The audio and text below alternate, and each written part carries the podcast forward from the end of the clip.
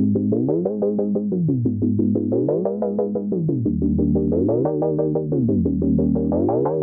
んにちはパーソナリティを務めます王株式会社の岡田カレンです田中優子です。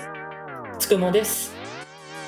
この番組は自立した子として活躍できる人を増やすために活躍する、まあ、王のメンバーがですね答えのない時代を生きるためのヒントについて語り合っている番組ですそれでは、えー、文化時代の暮らし方場所編後編です。よろしくお願いします。お願いしますえっと中編前回はですね、あのまえっと前編が働く場所ということで、えっと中編前回が住む場所えーについてお話ししてきましたが、えっと今回後編は働く住む以外の場所についてちょっとお伺いしたくて、皆さんにとってあのサードプレイス的な場所がありますかっていうことであったりとか、あの今は働いたことない、住んだことないけど、こういうところに行ってみたい、働いてみたい、住んでみたいっていうようなあのこと、あの場所が、えー、とありますかっていう話を中心にちょっとお伺いしていきたいと思います。えーよろしくお願いします。お願お願いしますはい早速サードサードプレイスもうなんかもう恥ずかしながら実家なんですけど 私は多分うん、いいね。もうそう私は本当にえっと電車で8分ぐらいのところに実家があるんですよ。うん、もう2駅のところに実家があってで実家今弟夫妻と2世帯で新しく家建てて住んでるんですけどもう週に1回は帰ってる 感じがほとんど。えーすごい。家帰って何もなんかあのまあ買い物行ったりとかいろいろ追い込めいこと遊んだりだとかしたりとかするんですけど、なんか別に両親と何か喋るとかじゃなくてもそこの環境にいることですっごい整うんですよ。私の場合。そうそうそうそう。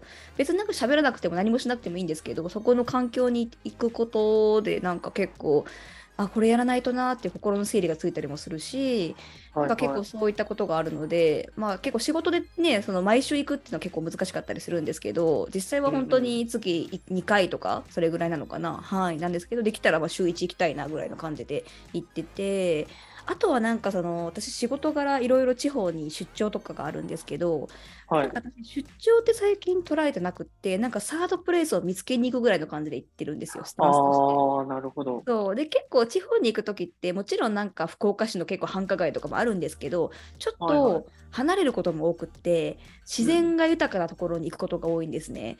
なんでうんうん結構そういうところでなんかリラックスして帰ってきたりとかすることはあります。うん、あ、なるほど。はい。そんな感じですかね。なんで結構そこのサードプレイスを見つけるところが結構好きなのかな。私としては今。ううんんうんうん、ああ、ちなみになんかこう、サードプレイスではないですけど、ここ良かったなっていうところあります？いやめっちゃいろいろあるんですけど私でもね、やっぱりね山形と富山が結構良かって、おー。そうあとやっぱ淡路島もいいですしはい。なんか意外となんかそういうところが結構良かったなって思いますね。うん。ん。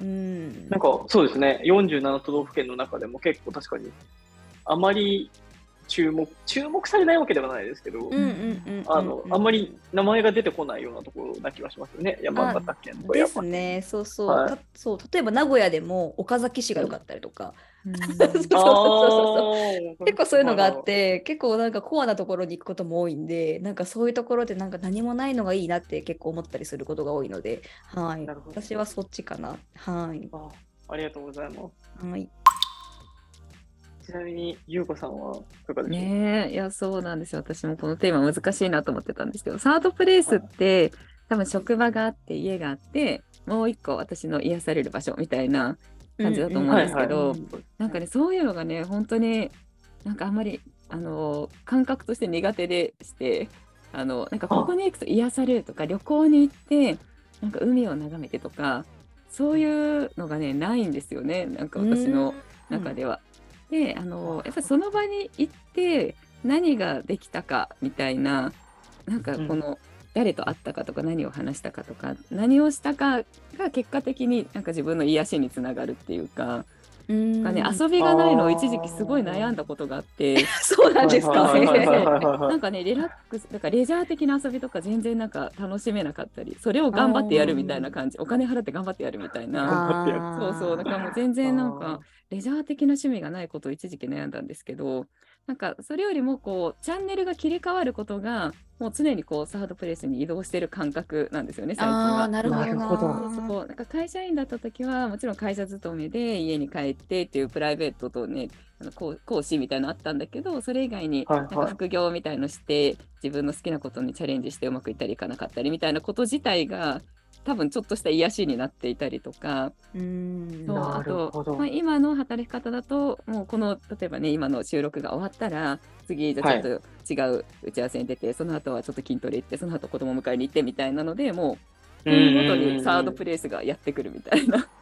そう。だからね忙しいんだけど忙しくて仕事ばっかりしてて辛いってことがなくてなんか逆に一個一個ストレス解消になってたり、そうなんか違うことやってる間に次のアイデアが浮かんだりとかだからなんかね常にこう逃げ道をこう持っているような感覚ストレスっていうものに対する逃げ道があるような感じででなんか積み上がるのがすごい結果的に癒されてるのかなって思うんですよね。うんうんなんかあんまりね、そうはい。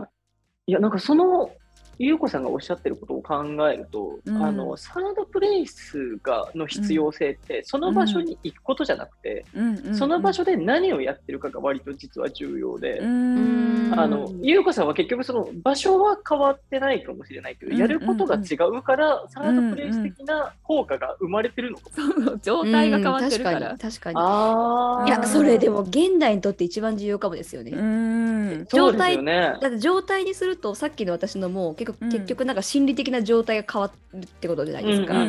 だからなんかね、そうそう目的優子さんの場合は目的をね、達成するとか何かやるってことがかもしれないですけど、重要なことってその状態の変化かもしれないですね。うんそうそうですね。だからなんか子供の用事で一日忙しかったなみたいな日って休みみたいな気持ちになるんですよ。なんかめっちゃ忙しいんだけど、今日ははなんか休めたなみたいな、なんか休んでないんだけど、だったりとか、あともうひたすら創作するような記事書くとか、そういうのやった日はなんかね休んだ感じなんですよね。えーそれはないな。い。すごいな。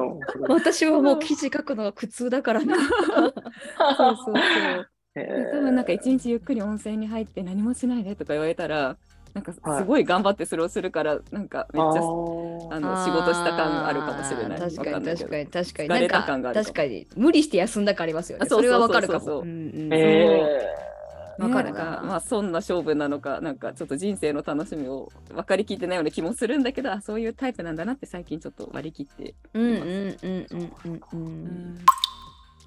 ーいや、僕実はこの後編は、ちょっと割と、あの僕のわがままで設定してて、あうん。の社会人のお二人のみなあの二人に、うんうん。あの行きつけのお店ありますかっていう話を聞いてみたかったんです。あー。なんかあの社会人の方で行きつけあるっていう人がかかっこいいなって思ってて。はいはいはいはいああ でーそれはあるねあの確かにね。あ、でも行きつけはあるんであすね。あるあるある。うんうん。便利な、こういう時にはここみたいのはありますね。うん。えー、いやいや、その、そういうところがうん。皆さんにとってのサードプレイスなのかなと思ってたら、ああそういうわけではなくて、割とこう状態の変化の方が大事でっていうお話だったので、うん。そうですね。あでもそうかもしれない。状態の変化の中にそうね、はい。食事っていう時間もまたあるから、なんかその時にすごい食べたくもないものを書き込んだ時とかやっぱりちょっとシュンとなるし。あ、わかる。ねちょっとでも時間取ってあの自分がはい食べたいと思うもの食べれたらとか、このお店にランチで行けたらとか、うんうんそういうのはあるかもしれないですね。うん。なるほど、なるほど。うんうんいや、でも、その状態の変化として捉えるっていう、サードプレイスを捉えるっていうのは、すごい今後も使えそううんな、なんかアイデアだなっていうふうに思いますよね。うんうんまあ、ありがとうございます。ちょっと僕もそれは意識して生活していきたいなと思います。ありがとうございます。ありがとう。ございます。ではでは、あの以上で文化時代の暮らし方場所編、あの前中後編あの終わりましたので、また次回もよろしくお願いします。よろしくお願いします。よろしくお願いします。この番組は毎週月曜日に配信しています。詳しくは概要欄からご確認ください。皆様のコメントなどもぜひぜひ募集しております。よろしくお願いいたします。